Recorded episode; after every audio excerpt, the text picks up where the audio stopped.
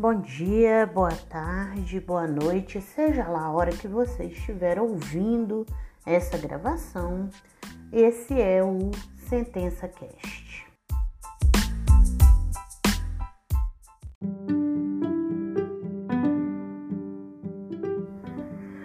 Olá pessoal, vamos para o episódio 11, que é a correção da quinta sentença. Eu ainda não resolvi se eu vou fazer tudo num podcast só, se eu vou fazer três separados, porque por enquanto eu só corrigi uma sentença, então vamos ver o tamanho que vai dar o conteúdo, né? E eu vou começar com a sentença da Renata, que foi a primeira que eu recebi. Renata, é, primeira coisa, é, eu fiz aqui, você vai ver no, no PDF que eu vou te mandar, é, eu dei uma modificada no cabeçalho. É, é, uma bobagem, mas é importante saber, né? Porque quando a gente vai colar a sentença no PJ, o PJ já tem aquele, aquele cabeçalho que tem para os despachos, né? E tudo. Então, é, geralmente, quando eu gravo meu arquivo pessoal para eu ter para mim, eu gravo só do jeito que eu botei aqui para você, que é com o nome do reclamante, do reclamado e com o número do processo só para facilitar entender, mas quando cola no PJ eu colo só do escrito sentença para baixo, para não ficar repetido, que isso é uma coisa que até tem alguns juízes que pedem. Né? Primeiro apontamento aqui na sua sentença é que você esqueceu de fazer uma preliminar da incompetência absoluta do juízo para decidir sobre recolhimentos previdenciários ao longo do contrato. Isso, essa preliminar geralmente não, é, não, não, vou dizer que é regra, porque hoje em dia é, o povo parou um pouco de arguir isso. Mas quase todo o processo que tem pedido de vínculo empregatício costuma vir o reclamante pedir para o juízo mandar recolher contribuições previdenciárias ao longo do período do vínculo é, que está sendo declarado. E a gente é incompetente para isso. Né? No processo aqui, ele estava no quinto pontinho do item 9 do rol de pedidos. Então você tem que decidir essa preliminar para extinguir esse processo, esse pedido sem resolução do mérito, né? E isso vai ter que constar tanto da sua fundamentação lá como do dispositivo também. Até eu colei, só colei lá no dispositivo para você ajustar o seu dispositivo quando você for arrumar, tá? É, então esse é o primeiro apontamento. É, com relação à revelia confissão. Ah, tá. Eu botei um apontamento aqui. Não é que o seu tá errado, não. Você fez menção a uma certidão da forma como citou o réu. Na, quando eu fiz minha sentença original, eu fui, eu falei um pouco mais disso, porque foi um jeito diferente. Né? Nesse processo, o réu foi notificado, mandou carta para o réu, por causa dessa confusão de pandemia o juiz mandou carta e o juiz pediu para, na ata ele escreveu, para fazer um contato telefônico, porque a gente tinha o telefone celular do reclamado, que é pessoa física nesse processo, né? Então fez um contato telefônico com ele e também pegou o e-mail dele e enviou uma cópia de e-mail, uma cópia inicial para o e-mail dele. Então é uma forma um pouco exótica de citar e isso que está escrito na certidão, porque quando você lê assim, só tá na certidão, fica parecendo que é uma certidão de oficial de justiça, né? Que foi lá, estou pessoalmente, não é o caso, era uma certidão da colega lá da secretaria que certificou o procedimento que ela fez em obediência ao que o juiz mandou na audiência. Então, quando tem umas coisas assim muito exóticas, diferentes, que é, inclusive essas soluções que a gente está encontrando na pandemia, eu gosto de deixar mais explicitadinho. Não que o que você fez só remetendo a certidão esteja errado, não está, né? Mas só para não ter uma discussão futura. Aí você foi, é, é revelia, confissão, né? É, pressupõe se está certo. Eu já tinha dado essa orientação, está certo, né? Pressupõe verdadeiros os fatos declinados inicial, fixou lá conforme o período alegado inicial Aí, quando você, depois que você é, falou do pedido, você falou também do salário mínimo, que ele pede diferenças, né, entre a remuneração que ele recebia e o salário mínimo. E aí, de cara, é, você já falou assim: que ele faz jus às diferenças salariais observando o limite do pedido. Eu, eu não é que tá errado, ele faz jus de fato, mas eu não gostei de tratar isso aqui porque a gente nem declarou o vínculo ainda. Então, uma questão de lógica, de, né, de prejudicialidade, topologia. Vamos falar primeiro declarar o vínculo e depois falar da remuneração. Então, eu joguei essa remuneração lá para baixo. Depois que a gente declarou o vínculo, e falou das ervas rescisórias, eu fui falar da remuneração, para que ela é a base de cálculo da rescisão, na verdade, né? Como se fosse aquele tópicozinho de base de cálculo da rescisão. É, aí eu tirei do seu rol de verbas rescisórias essas diferenças salariais, né? Porque eu, isso não é verba rescisória. Essas diferenças salariais, elas não foram pagas ao longo do contrato, porque ele recebeu um salário menor do que o salário mínimo. Isso não é rescisório.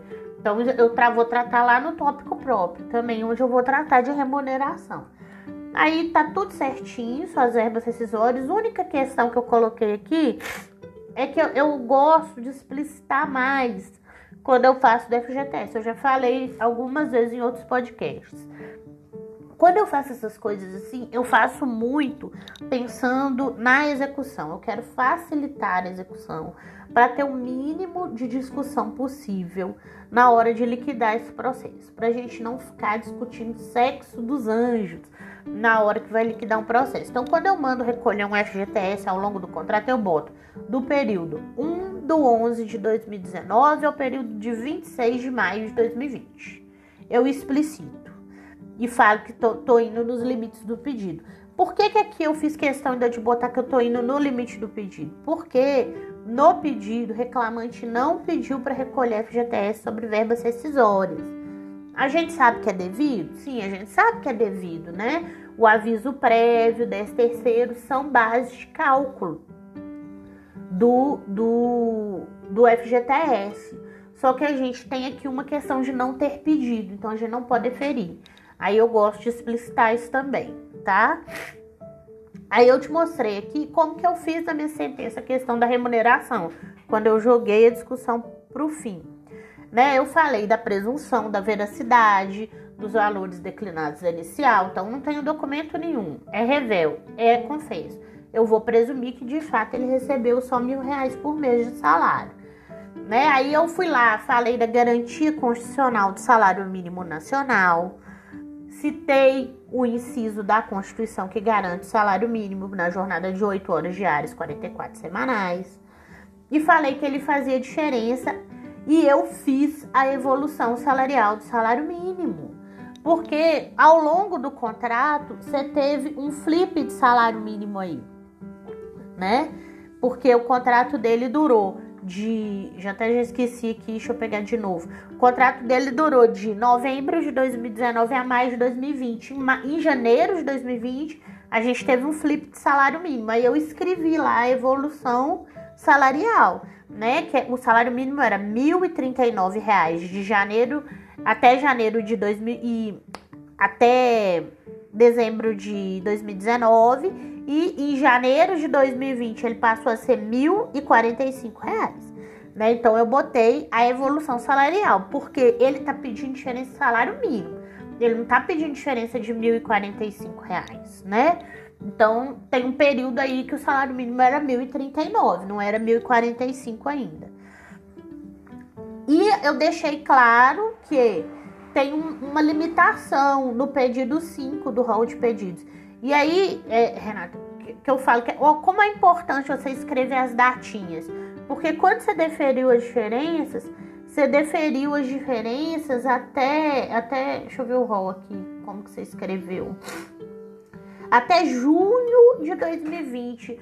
Mas não, não tem nem como, porque o contrato dele acabou em maio, em 26 de maio, né? Então, eu escrevi lá que nos limites do pedido 5 do rol de pedidos vão ser apuradas as diferenças de fevereiro de 2020, que foi o que ele pediu, até julho, até maio de 2020.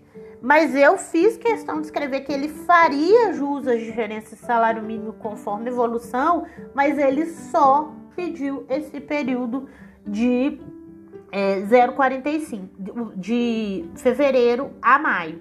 Porque depois é, esse, essa, esse salário mínimo de 1.039 que ele não pediu, ele vai ter que ser considerado numa evolução salarial, porque a gente tem outros pedidos de hora extra, concorda? Então, embora ele não tenha pedido o pagamento da verba, tem uma declaração do direito à verba aí, né? Então, é, é ah, Monte, mas ele só pediu é, esse salário mínimo do, de fevereiro para cá, então por isso que eu fixei os, o, o 1045. Mas e as horas extras do pedido? Né? Ele pediu uma declaração ao reconhecimento de direito ao salário mínimo. Então, é aquele trem, ele não vai levar a diferença desse período que era 1039. Por quê? Porque ele não pediu. A gente vai limitar com o pedido 5. Mas lá na hora da hora extra, a gente vai considerar na base de cálculo. Porque senão a gente fica contraditório, falando que ele tem direito a um salário mínimo, mas na hora de apurar a base de cálculo lá da hora extra, a gente vai falar: não, aqui não, aqui não. Né? Só, só nessa hora não. Né? Então, por isso que eu fiz essa evolução salarial. Eu colei aqui para ser bem bonitinho.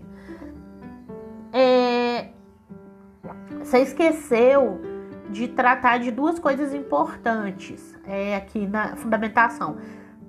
É da entrega de guias, TRCT e CDSD e da anotação da CTPS, né? Eu até coloquei aqui que uma dica pra gente não esquecer de fazer isso é ticar lá nos pedidos, né? Eu tô decidindo rescisórios, eu tico uma por uma. E aí também nesse universo, se eu tô declarando um vínculo, eu tenho uma carteira para assinar, eu tenho umas guias para entregar dessas rescisórias. Então elas têm que vir na sequência aí. Eu botei o meu texto que eu usei na minha sentença de guias, né? E, e da CTPS. Uma coisa sobre CTPS tem o pedido, né? Eu te, tenho esses dois pedidos. Até anotei aqui. O pedido de guia está no quarto pontinho do pedido 9 do rol de pedidos. E o pedido de anotação da CTPS está na primeira parte do pedido 1 do rol de pedidos. Mas CTPS é uma coisa que, mesmo que não pedir, quando você está declarando um vínculo, o juiz pode mandar anotar, viu, gente? Porque é uma questão de ordem pública. Porque se não anotar CTPS, você não consegue fazer nada. Não consegue movimentar a conta da FGTS, não consegue habilitar seguro-desemprego, não consegue fazer nada. Então, assim, é uma questão de ordem pública, porque é uma obrigação legal. Mesmo que o, o, o reclamante tenha comido uma mosca e não botou o pedido de anotação da CTPS, você pode deferir tranquilamente. E aí você escreve lá, né? Tô, tô mandando anotar, porque é uma questão de ordem pública. É, agora vamos a horas extras.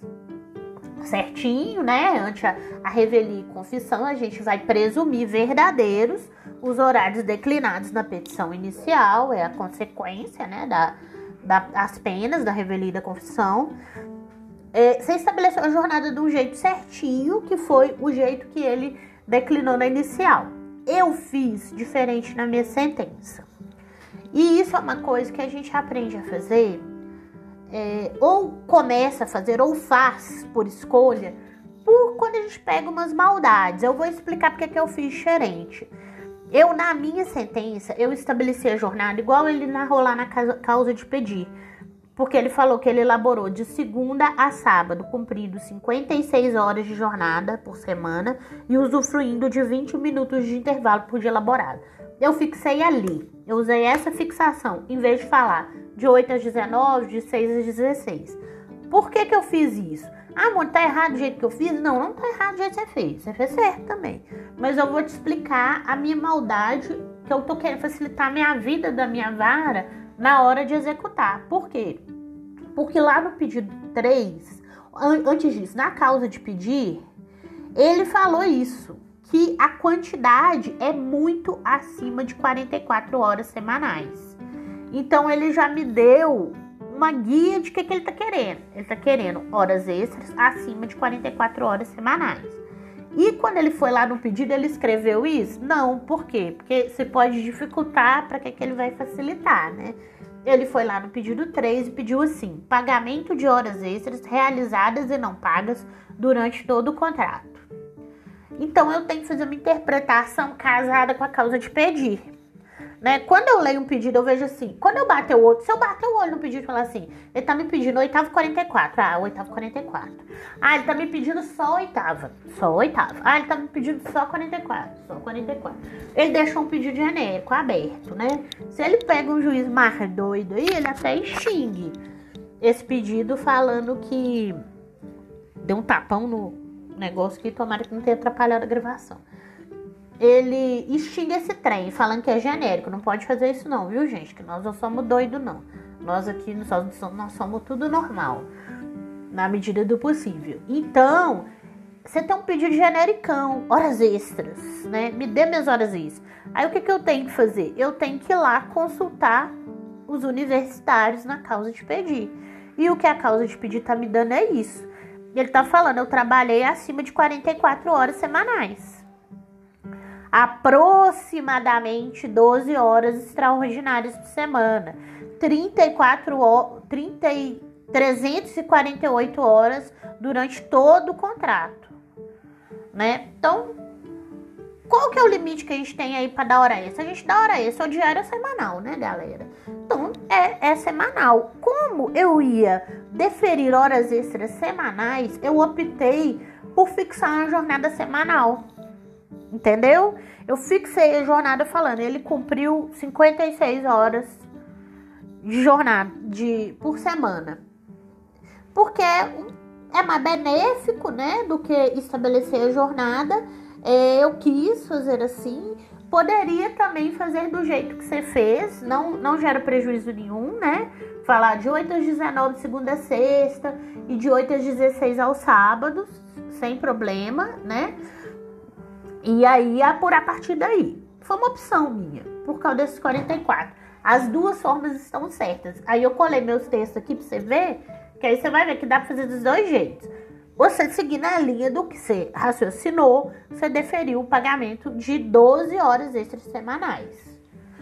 Eu, um dos motivos também que eu não quis fixar nesses 12 horas extras semanais foi porque ele usou a palavra aproximadamente. Eu não gosto de coisa aproximada né? Aí eu queria uma coisa mais exata. Mas, again, não tá errado. Aí você também deferiu os 40 minutos diários, que são indenizatórios depois da reforma trabalhista, certinho. Citou o parágrafo 4 do artigo 71. Aí você caiu no, no, na sua própria armadilha, porque quando você foi deferir os reflexos, você deferiu sobre a totalidade de horas extraordinárias prestadas ficou contraditório porque em cima você tinha falado que você estava deferindo as horas intervalares conforme o parágrafo 4 do artigo 71, que fala o quê? Que são indenizatórias. Então não é sobre a totalidade das horas extras deferidas, é só sobre aquelas excedentes da semanal, as 12 horas extras semanais. As horas intervalares aqui, elas são é, de natureza indenizatória. Aí ficou errado, né? Outra coisa que eu observei, tem que falar, Rê, que por que, que você não refletiu as horas extras em DSRs? Aí você vai me dizer, ah, eu não falei porque ele não pediu. E o raciocínio está certíssimo, ele não pediu. Mas por que, que tem que falar? Para evitar uma dor de cabeça. Porque é aquela, aquela, aquele vício, né? Hora essa reflete da SR. Aí ele vai te apresentar, eu tenho certeza absoluta que na hora de executar esse trem, ele vai te apresentar uma conta lá com uma hora extra com DSR. E aí vai vir reclamar e falar: não tem DSR, porque o juiz não falou nada na sentença. Aí ele vai vir falar: ah, mas existe DSR sobre hora extra, que é parcela e vai ficar aquele bate-boca. Então, quando você já foi lá e já escreveu, o que, que eu escrevi no meu quando eu fiz? Deixo de deferir reflexos em DCEs amigo de pedido. Acabou. Não tem discussão mais. Tá escrito lá. Mesmo que ele tente fazer uma conta com, de, com reflexo em DSEs, ele tende a tentar. Na hora o reclamado falar que não, se isso virar um embargo de execução um dia, eu bato o martelo copiando e colando esse trechinho da sentença transitada em julgado, certo? Outra coisa, eu colei meu textinho aqui de como que eu decido reflexos em hora extra. Primeiro disclaimer: é todo juiz que decide como eu decido? Não. A maioria, não, não vou dizer maioria, tá muito difícil eu dizer isso. Vou dizer alguns, porque não acho que seja maioria. Acho que é tem para todo gosto. Alguns juízes vão deferir do jeito que você deferiu, que é a hora extra retinha, aviso prévio, 13 terceiro, férias e FGTS mais 40%. Como que eu decido? Eu decido assim, reflexos em aviso prévio, 13 terceiro, férias e com esses reflexos, exceto férias indenizadas e terço de férias, em FGTS mais 40%. Pra, por que, que eu defino assim? Eu tenho um textinho até que eu chamo de textinho e com esses, que eu uso sempre para horas extras. Porque a súmula 63 do TST, ela fala que ela, ela, na verdade, é um reflexo da lei de FGTS, né? De um artigo lá da lei de FGTS, que eu não vou lembrar de cabeça que é agora, mas se quiserem, depois eu pesquiso e boto tudo bonitinho aqui pra vocês.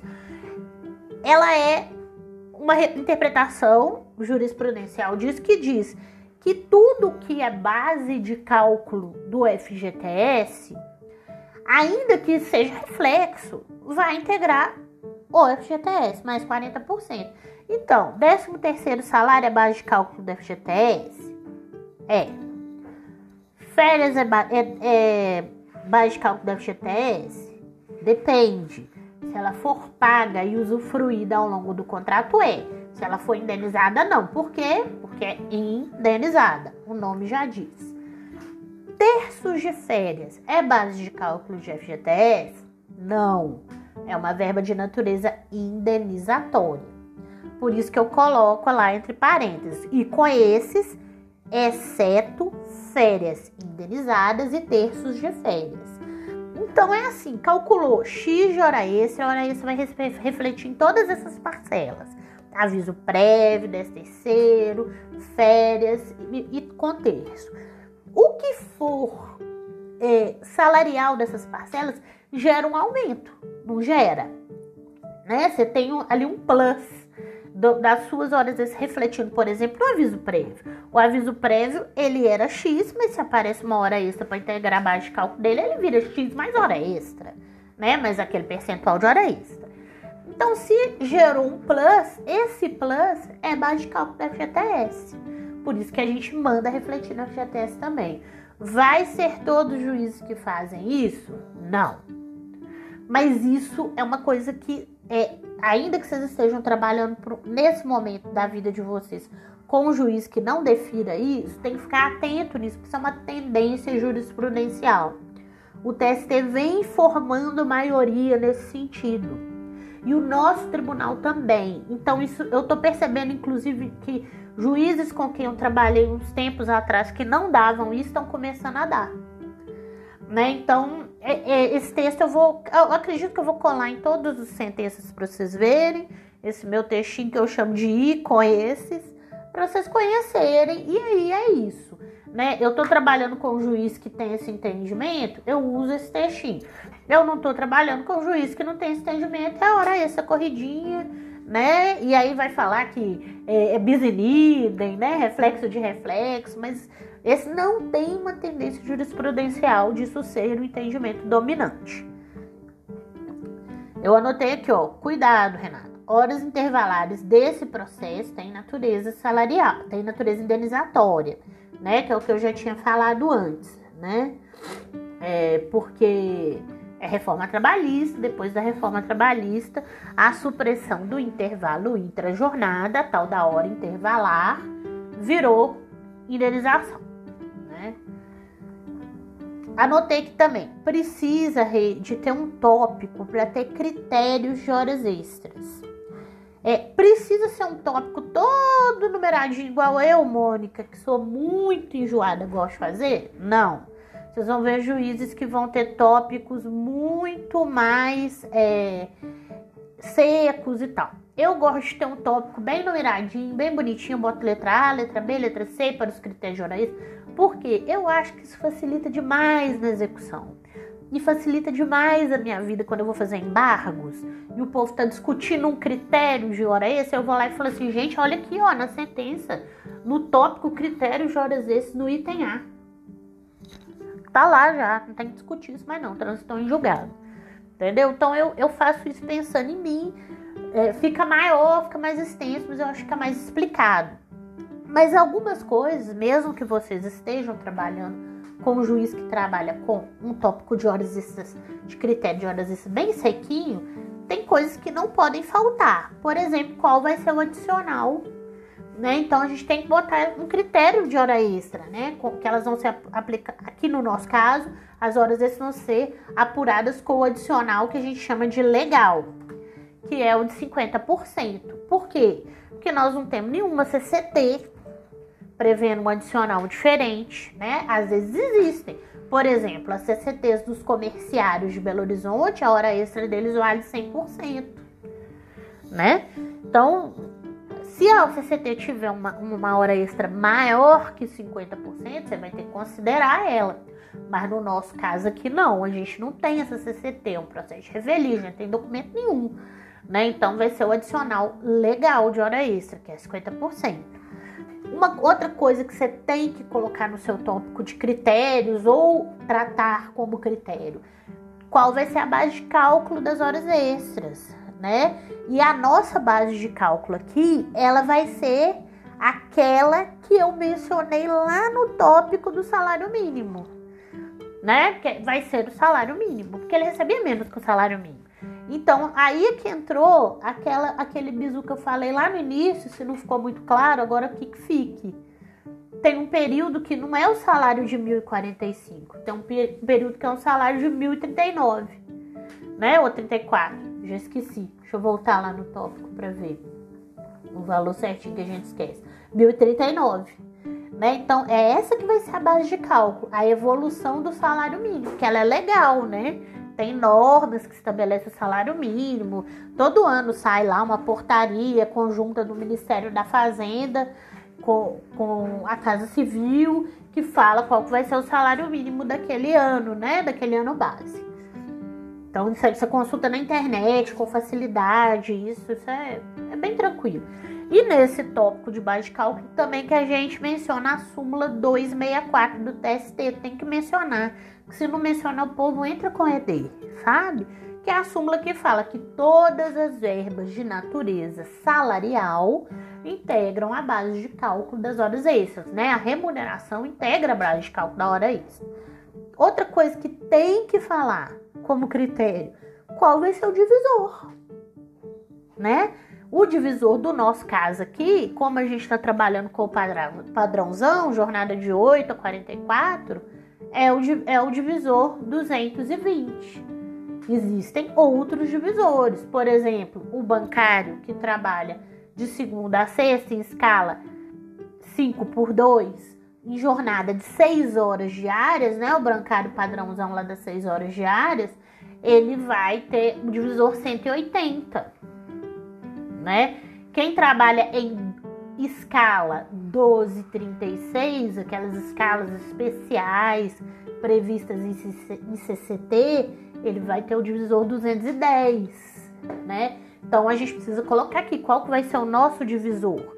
Vai ser 220 todo mundo sabe o que é divisor de hora extra, eu fico, às vezes, pensando que sabe. Vou falar, se acharem que eu tô falando demais, que todo mundo sabe que é muito básico, pula essa parte do podcast. Divisor de hora extra é aquele numeral que a gente usa para chegar no valor do salário hora real, né? Porque o salário aqui do nosso cara do nosso, da nossa reclamante, por exemplo, em algum período aqui, ele é mil e quarenta reais. A gente vai pegar, deixa eu abrir minha calculadora aqui, que eu não tô fazendo conta de cabeça ainda não. A gente vai pegar os e cinco reais, né, em determinado período do contrato, já no finalzinho do contrato dela, né, se não me engano é janeiro de 2020 para frente, né, o salário dela era e cinco reais a gente vai dividir por 220. Ah, Mônica, o que é, que é esses 220? 220 são as 220 horas mensais. Porque quem trabalha em escala, em, na jornada padrão constitucional das 8 às 44 semanais, trabalha a média de 220 mensais. Então a gente vai pegar o salário mensal, dividir por 220, que é o divisor de que representa 220 horas mensais, e a gente vai encontrar aqui no nosso caso o salário hora de 4 horas e R$ 4,75. Esse é o salário hora dessa pessoa. Quanto que vai valer a hora extra dela? A gente já sabe que o adicional dela é 50%. A gente vai multiplicar 4,75 por 50 e a gente vai dividir por 100, a gente vai encontrar que a hora extra dela vale 2,37 reais, né? Então a gente, se você multiplica isso por 3, você tem o valor da hora com hora extra, que é 7,12. Por que 3, né? Porque era 50%. Só dá para fazer essa continha de 3 quando é 50%. Tem que ficar atento, né? Senão você tem que pegar o, o adicional de hora extra, somar com a, a hora, o valor da hora, salário hora, e aí você tem a hora normal. Quando a gente é 50%, a gente tem essa facilidade. Né? A gente multiplica por 6, por 3, porque 2 significa uma hora completa. 2 de 50%, 100%, uma hora completa. Mais os 50% da hora extra a gente tem aí a hora extra, né? A chamada hora cheia extra, que no caso da nossa reclamante aqui, no período de janeiro até o final do contrato dela em maio, vai ser 7,12. É, é isso que é o divisor, né? Então, acabou a parte do divisor. Outra coisa que a gente tem que ter também aqui nos critérios, a gente tem que falar da frequência, né? Qual vai ser a frequência do nosso caso? Quando a gente tem um processo mais complexo, que é como o próximo que a gente vai trabalhar, onde não é revelia, tem defesa, tem tudo, vem os controles de ponto, via de regra, né?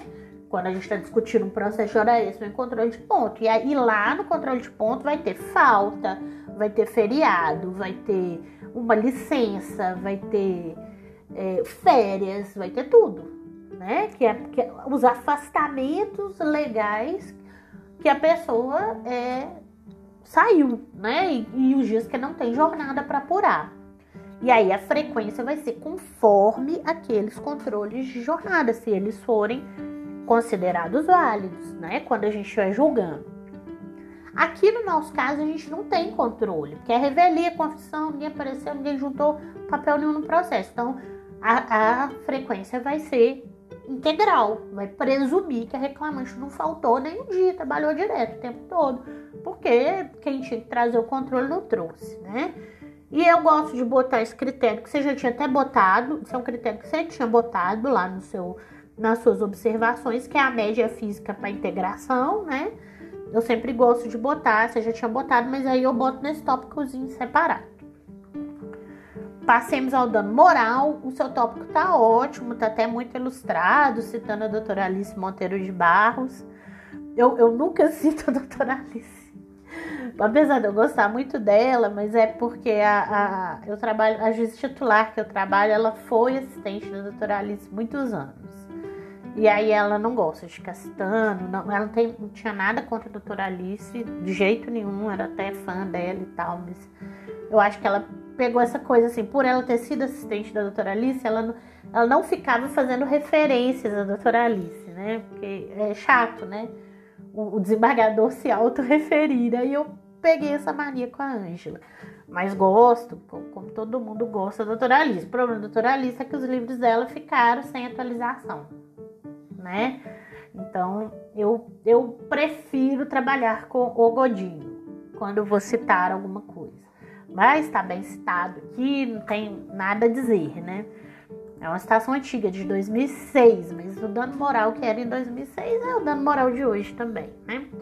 Eu botei aqui só o meu textinho, é, pra você ver que não tá muito diferente do seu, né?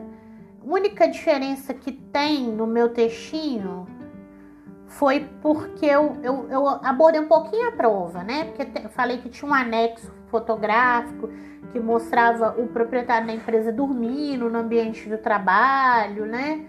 E, e uma frase, né? Eu botei assim, junto inclusive anexo fotográfico do que seria o proprietário da empresa dormindo no ambiente de trabalho florestal.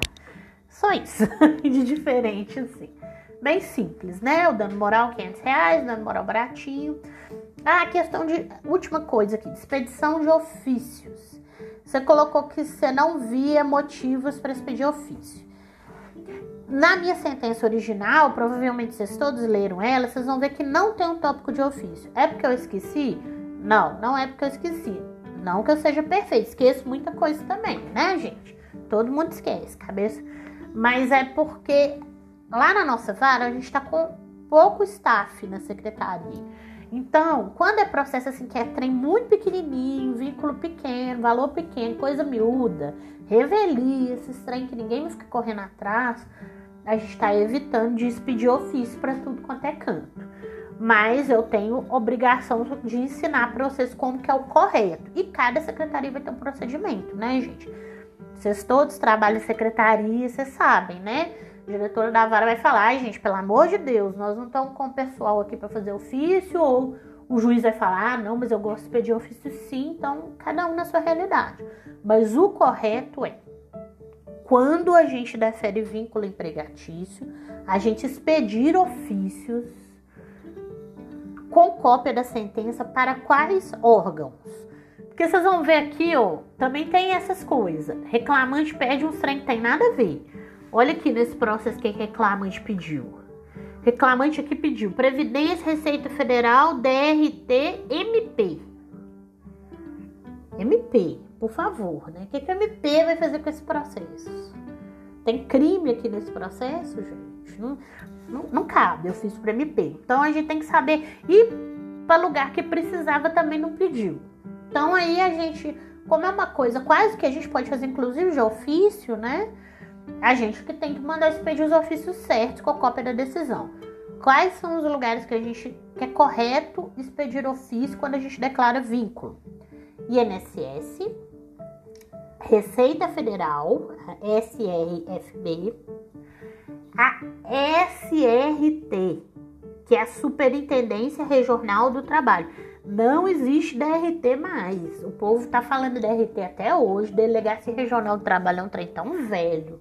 Eu já não sei mais nem dizer quando acabou isso. Que é tantos anos, é tantos anos. Mas é Superintendência Regional do Trabalho. Então é SRTMG. E ela ficou pedindo para MP, que não precisava, e onde precisa não pede, que é para Caixa Econômica Federal. Tudo tem um porquê, né? É, você está declarando um vínculo. Quem precisa saber desse vínculo? Quem tem interesse oficial legal de saber desse vínculo? A Previdência Social. Porque isso vai ter uma repercussão, inclusive tributária. Porque a gente não pode esquecer que a Previdência é, Social ela tem repercussões tributárias também, ela tem link com a Receita Federal. Muitos antigamente, quem é mais vintage aí vai lembrar que a, o INSS cuidava tanto da parte tributária quanto da parte de benefício. Hoje ele cuida só da parte de benefício. E o tempo de contrato implica em, em benefício também. Então ele tem interesse de saber que tem esse vínculo, né? A Receita Federal motivos óbvios tributários, cobrado empregador que sonegou imposto, porque a gente não pode mandar executar a contribuição previdenciária. Lembra que tá lá o tópico? Então, mas a Receita pode, a gente não pode, mas a Receita pode entrar na Justiça Federal ou até fazer um procedimento administrativo para cobrar a partir do ofício da gente. E via de regra faz. Com caso pequeno, miúdo não faz, mas com casos grandes faz.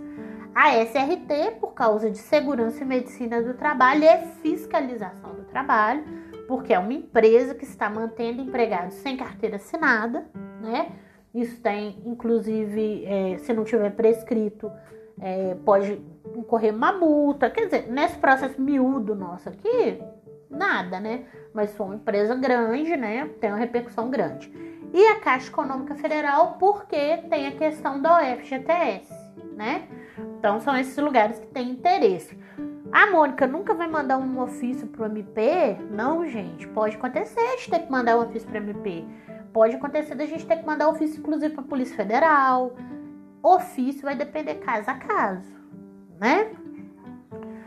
Então aqui vamos seguir para o final. Ah, Renata, você usou o textinho antigo de correção monetária sei se você lembra dos últimos podcasts aí, eu falei, ó, que eu ia mexer, que a gente ainda ia mexer naquele textinho da Selic e que a gente descobriu um erro nele, que falava da taxa de 1% na fase prejudicial, onde não vai ter nada, né?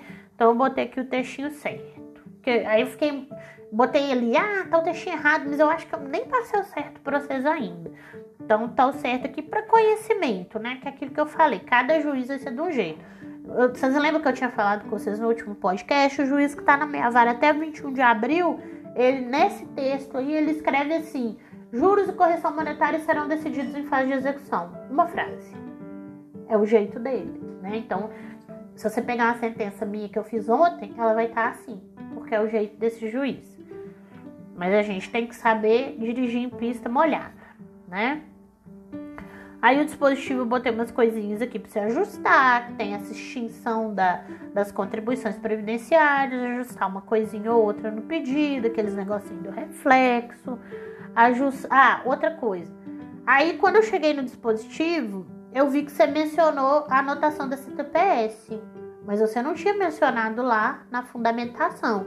Isso aí dá ED.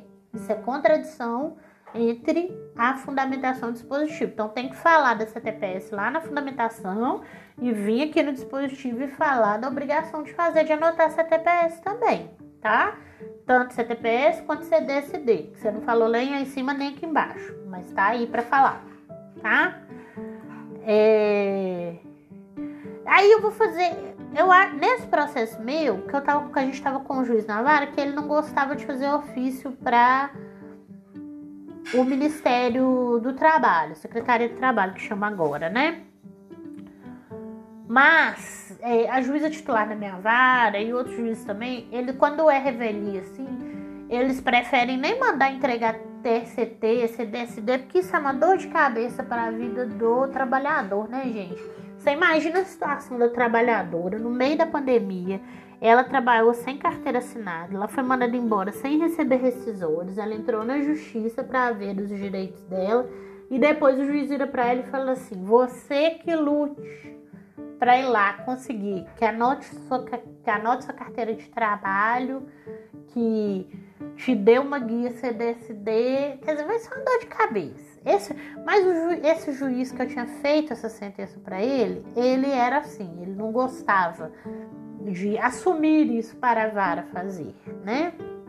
Então ele mandava o reclamante se acertar lá com a reclamada, na carteira, entregar guia, papapá. Muitos juízes pensam assim também. Como a gente tem um pensamento um pouco diferente da juíza titular da nossa vara, ela prefere chamar essas coisas para a própria justiça fazer. O que agora também é um complicador porque a gente não está atendendo o público. Então tem que ter um bom senso, né? Não vou mandar uma secretaria anotar uma CTPS se não tem ninguém lá para atender o público. Então, bom senso. Né? Essas coisas práticas de entrega de guia, como que vai ser, como que não vai ser, tem que conversar com o juiz e amoldar momento a momento, nesse momento de pandemia e tal. Mas a parte técnica é mandou anotar CTPS, mandou entregar TRCT lá na fundamentação, repete aqui no dispositivo as obrigações de fazer para que elas transitem em julgado. Por fim, você escreveu um negócio assim que para evitar o enriquecimento da autora, você autorizava compensação de, de parcelas pagas a idêntico título. Eu acho que isso estava no seu modelo original e você esqueceu de tirar aqui, porque não temos, né? Eu escrevi aqui quais. porque isso aqui é uma revelia pura e simples, grossa, sem nenhum documento. Então, não temos, né? Não temos. Prestar atenção, né? Acho que tá faltando é, ter uma atençãozinha aí de ticar pedido, sabe? Lembra daquelas dicas que eu disse? Volta sempre lá e tica a marca de amarelinho no seu PDF da sentença que eu já decidi, que eu já decidi, porque aí é, diminui esses equívocos. Acho que ficou 44 minutos. Provavelmente foi a primeira que eu corrigi, vai ter muita repetição nas outras. Então, o episódio de Renata eu vou fazer separadinho mesmo.